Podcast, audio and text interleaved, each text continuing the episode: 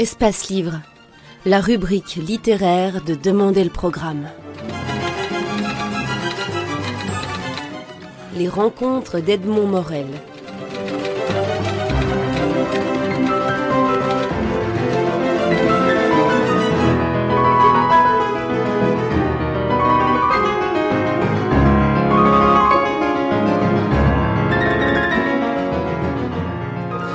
Luc Delis, vous publiez un essai passionnant que vont s'arracher toutes celles et tous ceux qui s'intéressent au septième art, à la technique de l'écriture, à l'art du scénario. Ce, cet essai s'intitule L'atelier du scénariste. Il est publié aux impressions nouvelles et il fait suite à un premier numéro, un premier volume qui s'intitulait L'invention du scénario et qui décrit les principes généraux d'un scénario. Son sous-titre était Prévoir, structurer et vérifier un récit. Alors en, deux mots, ce premier ouvrage, en, quoi était-il constitué qui le différencie de celui-ci? Le premier ouvrage, il s'adressait vraiment à un lecteur peut-être imaginaire, mais les lecteurs imaginaires deviennent parfois des lecteurs réels, par exemple des étudiants. Il était d'abord destiné aux gens qui se disaient j'aime écrire, je suis passionné par le cinéma, je veux me mettre euh, dans l'écriture scénario, qu'est-ce que c'est, qu'est-ce que ça implique, comment je commence, comment j'échappe au vide, comment je structure, comment je ne fais pas d'erreur, comment je ne perds pas mes personnages en route? Donc, au fond, c'est le livre manuel, même si je sais qu'il soit écrit de manière un peu ludique et un peu légère, c'est le livre manuel comment devenir scénariste. Bon. Sans croire que les, les règles règlent tout, mais en essayant d'encadrer ce qui est quand même l'essentiel, c'est-à-dire la liberté créatrice. Ici, avec l'atelier euh, du scénariste qui paraît juste trois ans plus tard, euh, bah, d'abord c'est mon évolution personnelle, j'ai appris des choses, j'ai compris aussi que euh, il y a les règles et puis il y a et puis il y a la liberté créatrice comme on disait, mais il y a aussi les découvertes de ce qui n'est dit nulle part qu'on ne peut savoir qu'en le faisant soi-même et puis en, en, éprouvant un peu la résistance des choses.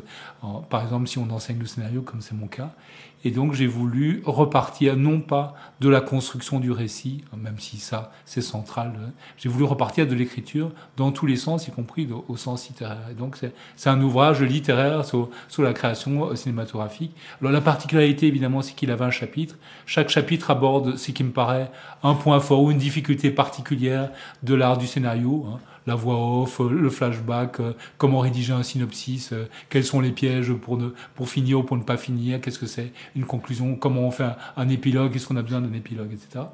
Et puis euh, chaque fois, le chapitre, la deuxième partie du chapitre, c'est l'analyse d'un film qui étudie et qui met en lumière une solution particulière intéressante et une solution d'auteur, une solution de créateur, pas une solution technique ou théorique, euh, dans un film, euh, à mes yeux, important narrativement. Voilà. Alors c'est ce qui fait de, de, du deuxième volume, du dernier volume, donc euh, intitulé L'atelier du scénariste, sous-titré 20 secrets de fabrication. Sa particularité aussi, c'est que chaque fois vous faites référence à des films, mais qui ne sont pas des films de, de cinéphiles pointus nécessairement. Non, non. On voit Spielberg aussi mmh. bien que, que les frères Cohen. Mmh. Euh, alors on va, on va, il, y a va... Même, il y a même Spider-Man et, et, et euh, Indiana Jones.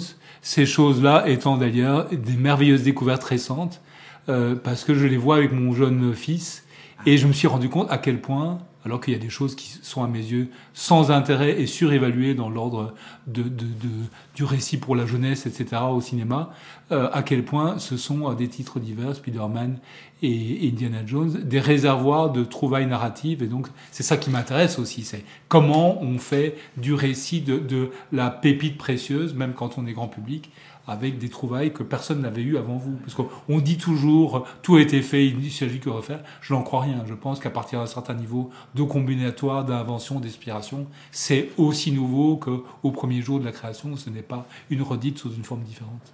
Alors, puisque bon, on va embrayer sur, mmh. sur Spielberg, je reviendrai après à mon, à mon plan de questions. Mmh.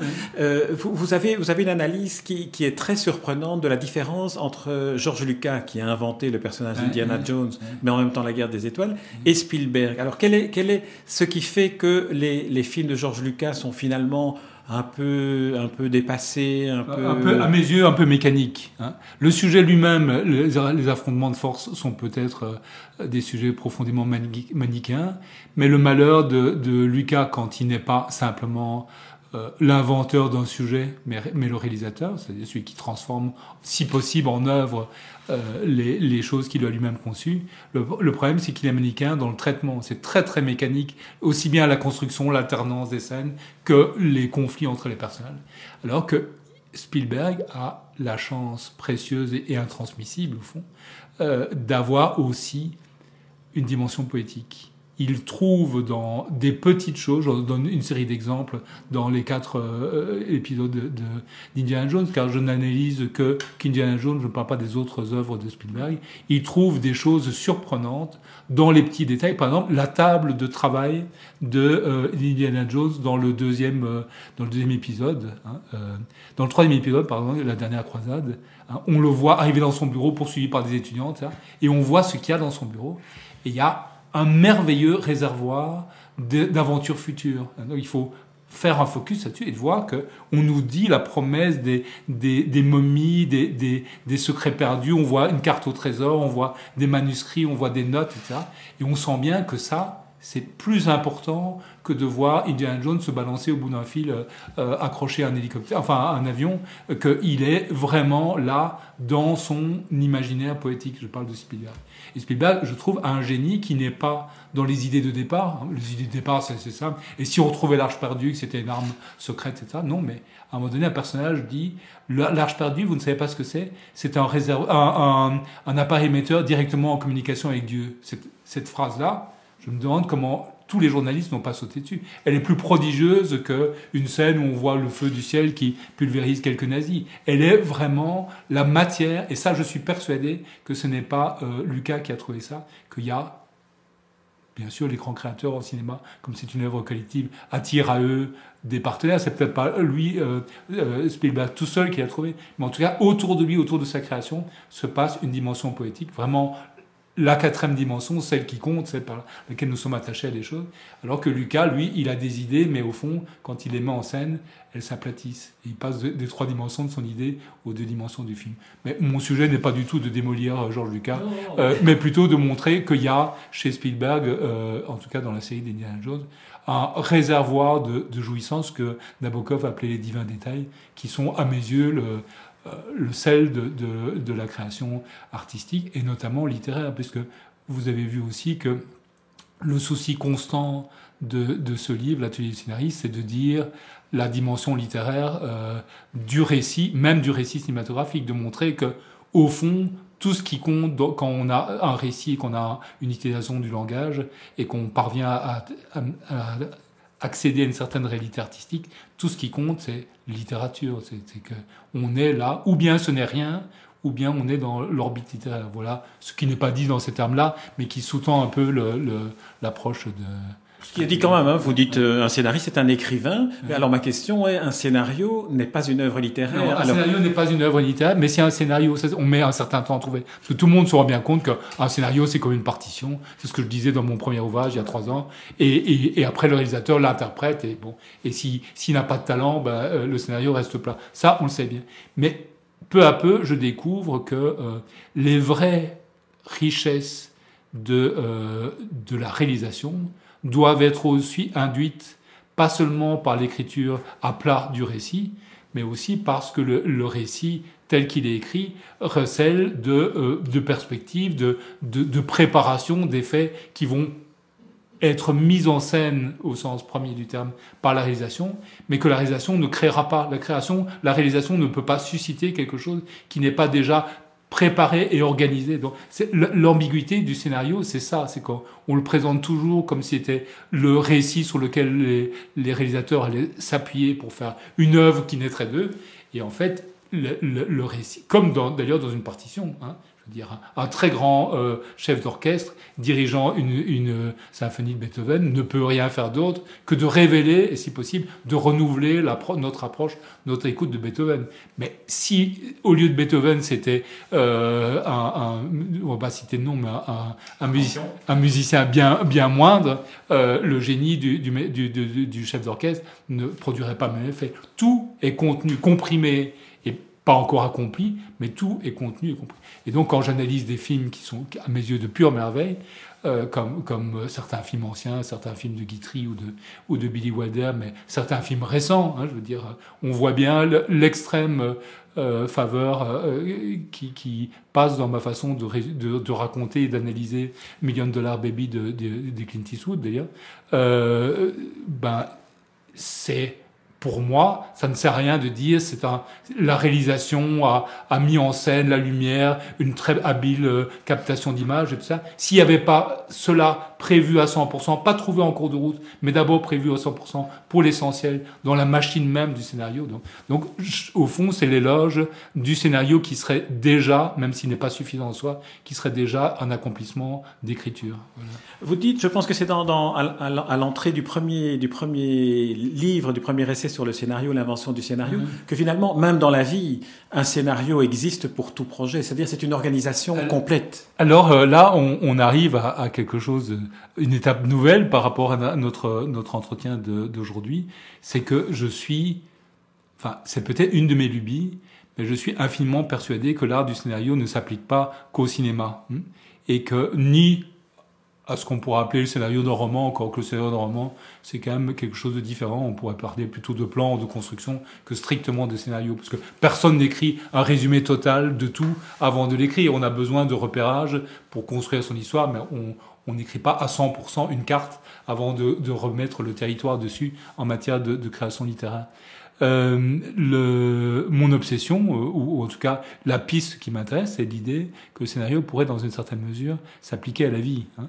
Alors, les exemples premiers sont relativement évidents. Je veux dire, une, une bataille, une grande bataille de Napoléon, euh, type Austerlitz, tout ça, ce sont des scénarios. Je veux dire, il a écrit à l'avance ou, ou, une partie, la, la, la, bataille qui va se livrer, ou une partie d'échecs où, où le très grand joueur a toujours deux ou trois euh, coups d'avance sur son adversaire. Il prévoit toutes les réactions à, tous les coups qu'il pourrait donner et il scénarise à l'avance. Et le joueur adverse, en, en, déplaçant un pion, entre dans le champ d'un scénario qui a été quadrillé par son adversaire supérieur à lui. Hein.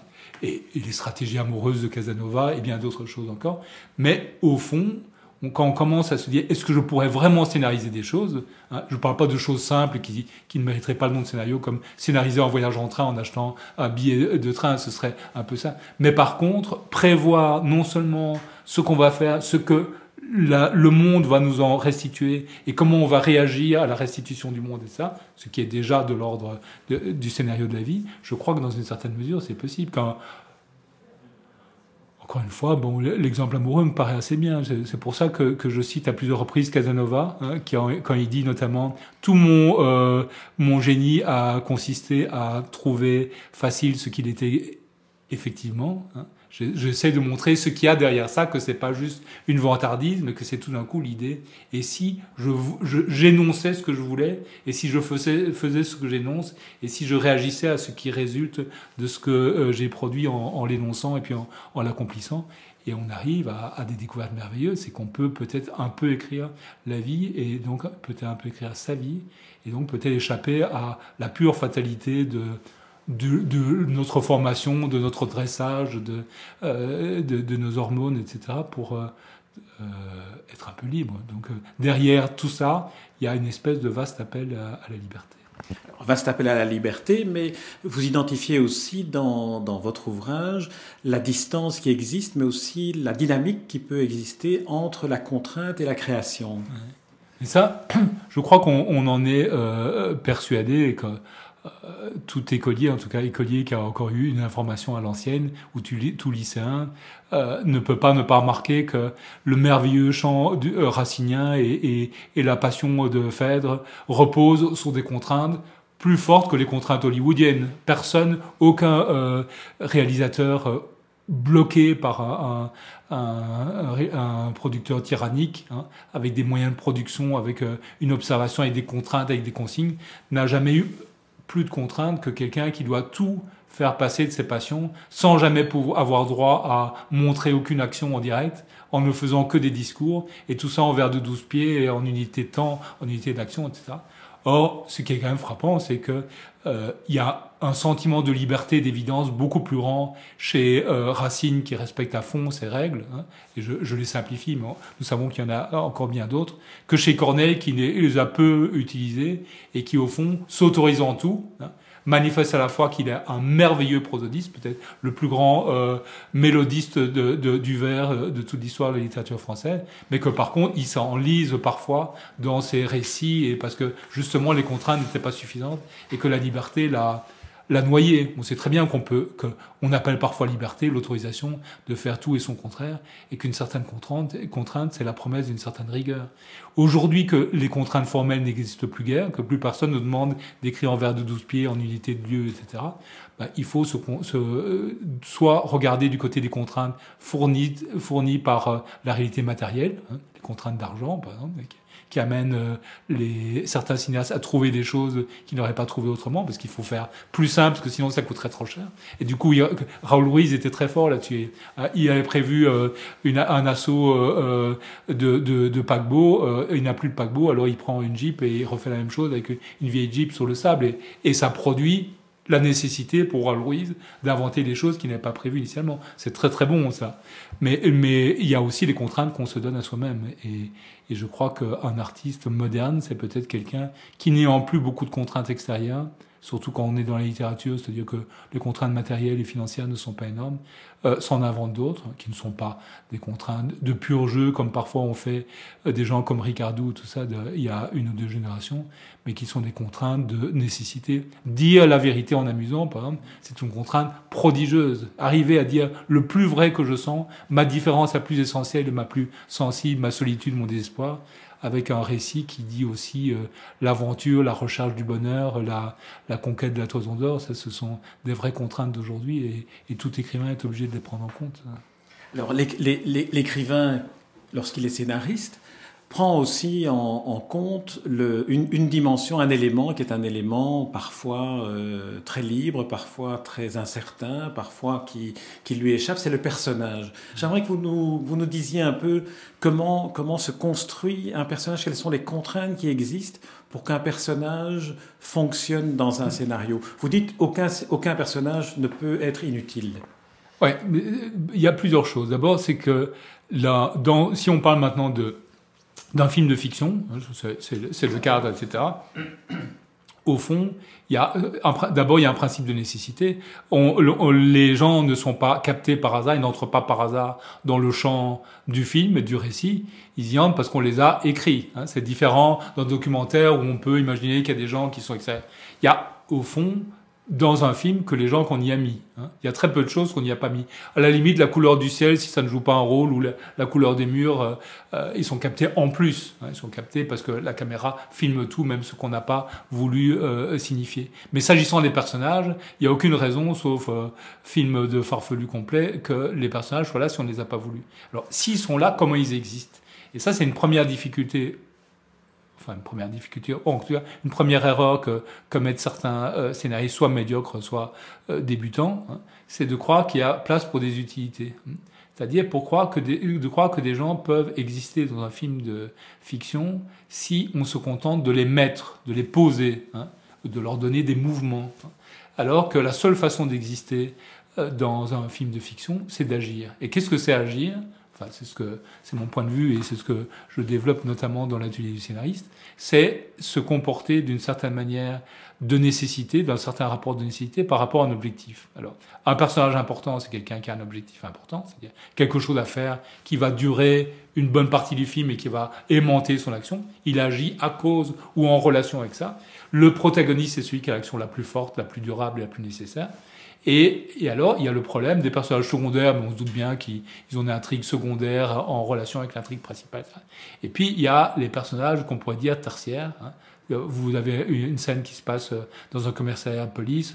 Le, le, héros ou le protagoniste, avec son adjoint, amène, traverse un bureau pour aller dans un autre bureau avec un, un, un suspect et traverse le, un premier bureau où il y a des policiers qui s'activent et qui ne sont là que pour faire vrai. Ils ne joueront pas un rôle important. Mais même ces personnages, il faut leur donner un micro-objectif. Hein. Leur dire, euh, euh, tu es au téléphone, mais voilà ce que tu dis au téléphone. Tu dois convaincre quelqu'un de faire quelque chose. Hein. Tu es assis face à quelqu'un d'autre, mais qu'est-ce que tu lui dis? Qu'est-ce que tu veux obtenir? Tu n'as que 30 secondes, parce que s'adressant au personnage, on s'adresse au comédien qui devra jouer, à qui il faut donner des indications. Tu n'as que 5 secondes. Qu'est-ce que tu as à gagner? On voit tout de suite en une seconde si des gens sont de pures marionnettes qui font oui oui au téléphone ou s'ils ont un micro-objectif.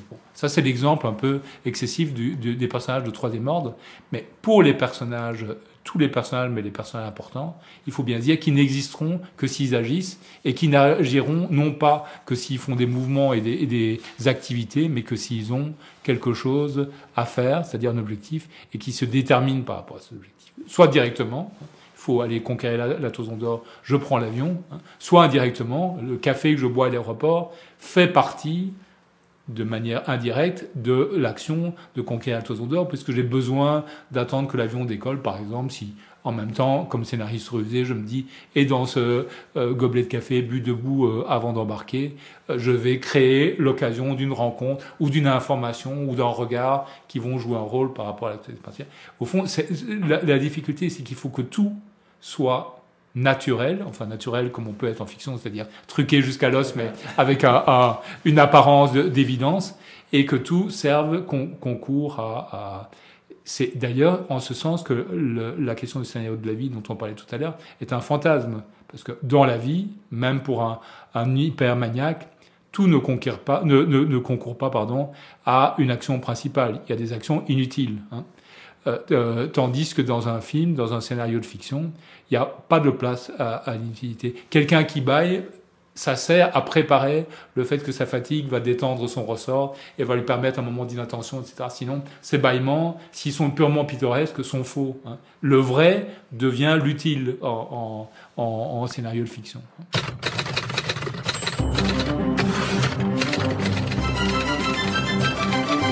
Espace Livre la rubrique littéraire de Demander le programme. Les rencontres d'Edmond Morel.